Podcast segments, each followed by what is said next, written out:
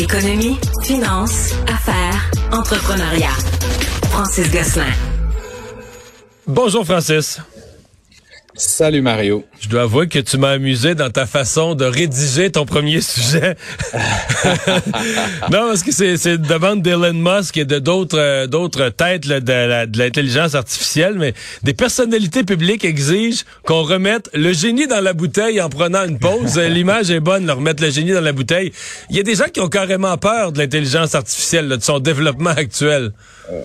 Oui, puis à la limite, Mario, euh, je, me, je me compte euh, en partie dans, dans cette gang-là. Là, tu sais, je, je, je, autant j'embrasse ces mouvements-là, je suis très intéressé par l'avancement de la technologie, autant il y a une forme de crainte de remplacement, puis de, de, de irrelevance, la impertinence, comme on dit euh, en bon français. Mais il y a aussi une euh, crainte de déshumanisation du monde. Là. Je veux dire, euh, si tu sais plus à l'université ben qui a fait son travail pour vrai, qui le fait faire par une machine, tu ouvres le journal, il y a un tiers d'articles écrits par des humains, deux tiers par des machines.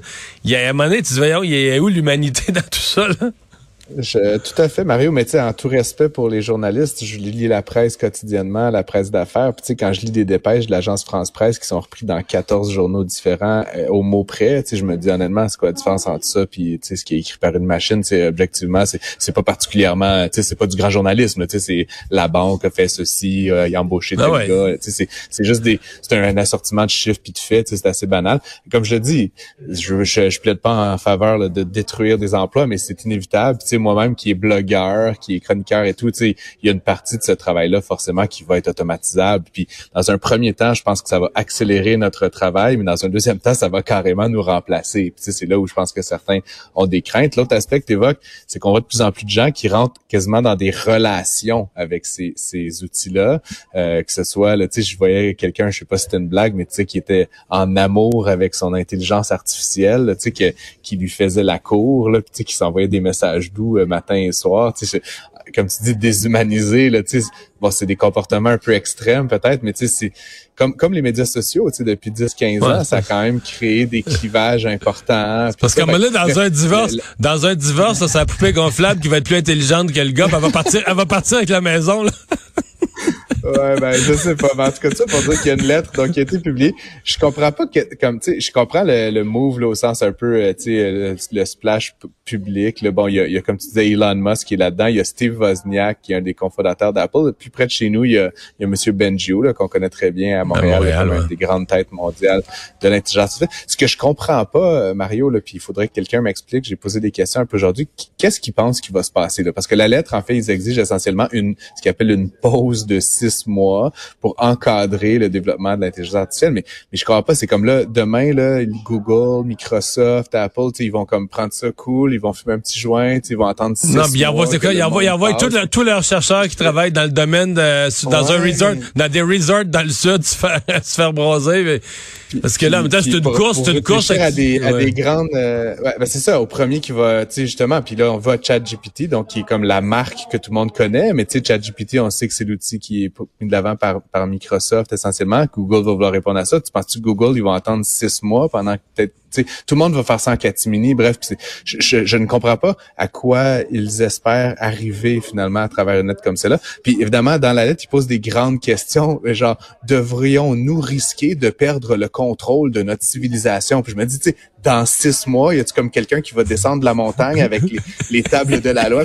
Oui, nous risquons de perdre le contrôle de notre civilisation. Je, je comprends pas à quoi à quoi ils espèrent arriver, en, en tergiversant comme ça. Puis encore une fois, je suis, je suis quelqu'un qui lit beaucoup, qui se pose ces grandes mais je comprends pas encore une fois comment une lettre comme ça. Qu'est-ce qu'ils espéraient Quelle serait la réaction réalistement C'est-tu réglementaire, genre Monsieur Biden, il va interdire qu'on continue de, tu sais, ça, ça, en tout cas, comme je te dis, fait c'est comme un coup d'épée dans l'eau, comme tu dis, remettre le génie dans la bouteille.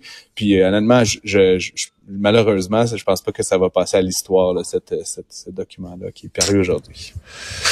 Euh, Madame Freeland, dans son budget, où tu t'étais pas trompé hier, on se parlait quelques minutes avant le budget, tu, craignais que le gouvernement fédéral ne soit pas trop trop préoccupé par la santé financière du Canada. effectivement, ils ont abandonné tous les objectifs de retour à l'équilibre budgétaire. Mais tu veux nous parler aujourd'hui du dossier des investisseurs étrangers. Ben, en fait, grosso modo, si je vais parler de logement dans un premier temps, donc il y a une petite euh, allocation, là, 4 milliards sur 7 ans. Là, donc, on parle un, peu, petit peu plus d'un demi-million, un peu plus de milliard par année pour euh, les Autochtones qui vivent hors réserve. Donc, ça, c'est très, très, très ciblé. Ça touche, donc, euh, bon, justement, ces populations-là.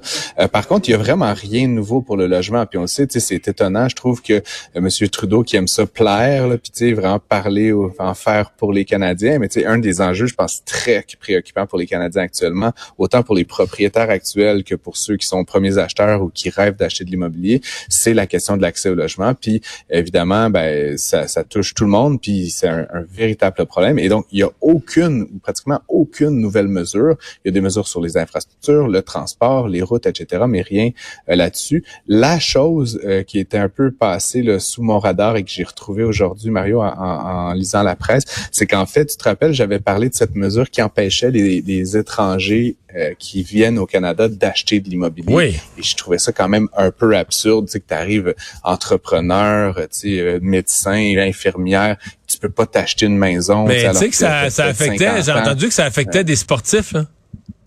Ah ben ça fait plein de gens qui seraient incapables, puis tu sais très légitimes. Là, quand on, parle d'étrangers, de, évidemment, on a toujours cette espèce de, spectre de la spéculation étrangère, mais franchement, c'est une fraction d'un pour cent. Et là, tu as des vrais gens avec des vrais emplois qui, qui font le choix de déménager au Canada, puis ils peuvent pas s'acheter une maison. Tu sais, vivre avec une famille de trois enfants dans un cinq et demi, euh, à un moment donné, tu sais, c'est pas super le fun. Puis le marché locatif des maisons est pas particulièrement développé. Bref, ça pour dire la bonne nouvelle, c'est qu'on a c'était même pas dans le budget, mais en fait, c'est euh, annexe au budget. Euh, ça a été annoncé, là, puis dans tout le brouillage, ça a un peu euh, échappé à mon attention, mais qu'en fait, les gens qui ont un permis de travail valide pour au moins 183 jours, donc une demi-année et plus, euh, vont pouvoir finalement acheter un immeuble résidentiel. Donc, il y a comme cette espèce, il y avait cet arrow de deux ans là, sur les étrangers. Ben là, il y a comme cette exception-là. Puis comme je le disais, pour moi, le problème, c'est justement ces gens-là qui viennent de manière légitime, qui ont un permis de travail, qui viennent contribuer positivement à la société et à l'économie canadienne. Ben là, en fait, finalement, ils vont pouvoir s'acheter euh, donc un logement. Puis j'ai envoyé ce texte-là d'ailleurs à plusieurs amis là, français, euh, marocains, etc., que je connais, qui étaient vraiment choqués par cette mesure-là, euh, étant arrivé dans les derniers mois. Donc, ils vont euh, pouvoir acheter dorénavant. Entre guillemets. oui, c'est ça. Donc, c'est un peu la, bonne nouvelle du jour, si tu veux. mon, mon, mon, my five cents. Bon, la Caisse de dépôt et de placement qui investit dans la filiale hydrogène. Ouais, je sais pas quoi penser de ça, Mario. L'hydrogène, tu sais, c'est comme un genre de d'usine, euh, tu sais, à gaz, là, comme on dit. Là, c'est vraiment, tu fantasmagorique qu'on va réussir à convertir. Parce que t'as pas vu le projet Éco, t'as pas vu le projet Éco de Madame Anglade? Ouais. j'ai pas, honnêtement, instruis-moi, Mario, je ne sais même pas de quoi tu parles. Pour vrai, il s'en dit long. Tu sais, c'était, là, mais supposément que le Parti libéral, le Parti libéral du Québec, Madame Anglade, là, sa grosse affaire, son gros projet de la campagne électorale, c'était le projet Éco, le, ah, le, virage vers l'hydrogène vert et tout ça.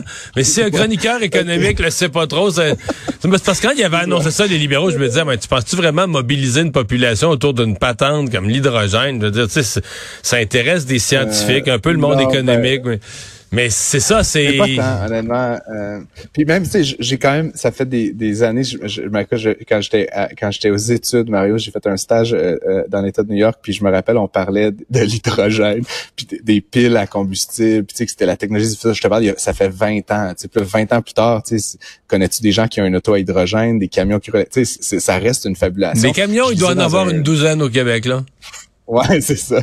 Peut-être 30. je, te parlerai de, je te parlerai de Lyon euh, dans une autre chronique, mais euh, ça pour dire que euh, euh, ils investissent dans ce secteur-là. Comme je l'ai dit, je pense pas que c'est, je pense qu'il y a quelque chose là. Donc la caisse, de manière prudente, investit un petit montant ben, à leur échelle, 200 millions d'euros, donc un ferait 300 millions canadiens, euh, dans une entreprise dans le fond basée en Allemagne, mais qui ont l'intention de venir s'installer au Québec pour faire ce qu'on appelle de l'hydrogène vert. Donc là, pour la terminologie, c'est de l'hydrogène qui est fait avec des sources d'énergie naturelle euh, et propre. Euh, donc, évidemment... Donc, si tu te branches sur Hydro-Québec, t'es correct. C'est ça. Mais ce qui est particulier, Mario, ben évidemment plusieurs choses. Mais la première chose, c'est qu'on le sait au Québec, on va manquer d'énergie, on va manquer de puissance. Puis c'est comme pour la les prochaines décennies. Je vois pas pourquoi on, on sacrifierait une quantité importante d'énergie euh, qu'on a besoin pour faire tourner les alumineries, puis les aciéries, puis nos véhicules, puis un paquet de besoins pour, pour fabriquer cette énergie qui ensuite doit être convertie, mis dans des tankers, envoyée en Europe. C'est comme, c'est très inefficace la chaîne d'approvisionnement de l'hydrogène, ce qui fait que pour chaque électron que tu mets là-dedans, à la limite, t'es mieux de brûler du gaz quasiment. Là, sais, c'est comme, il y a, y a, quelque chose d'immensément inefficace dans cette chaîne-là, puis c'est comme, pas une solution miracle. Il faudrait que les bateaux marchent à l'hydrogène, mais là, tu vas consommer une partie de l'hydrogène pour Mais c'est ça, l'idée de l'hydrogène, là, c'est de fournir, de rendre électrique des véhicules qui pourront pas jamais fonctionner avec des batteries. Non, ben si j'ai bien ça, compris. Exactement, mais, mais dans l'industrie, des, des, bateaux, c'est un exemple, des gros bateaux. Là. Euh, ben c'est ça, il y a plusieurs hypothèses là-dedans. Un, c'est que les prix de l'énergie vont comme multiplier par 10 dans, la dans les prochaines années, parce que sinon, comme je dis, même économiquement, ça n'a aucun sens euh, comme source d'énergie. Mais encore une fois, je trouve ça intéressant que la Caisse se penche sur ce dossier-là, mette un peu d'argent, puis envisage qu'il y a peut-être un rendement à faire. L'autre bonne nouvelle, Mario, euh, je suis très ami euh, des gens de la Côte-Nord, et donc il y a un projet d'installer une, une usine à Bécomo, euh, dans la zone portuaire. Donc ça, c'est bon pour la région, c'est bon pour le développement économique régional. Puis donc, euh, si ça va de l'avant, puis s'il y a un modèle d'affaires rentable qui finit par découler de ça, euh, ben tant mieux. Puis content que la caisse prenne, mette un petit orteil en fait dans cette industrie-là, sans, sans y, sans y jeter le chat au complet. Merci. à demain, Francis. À demain.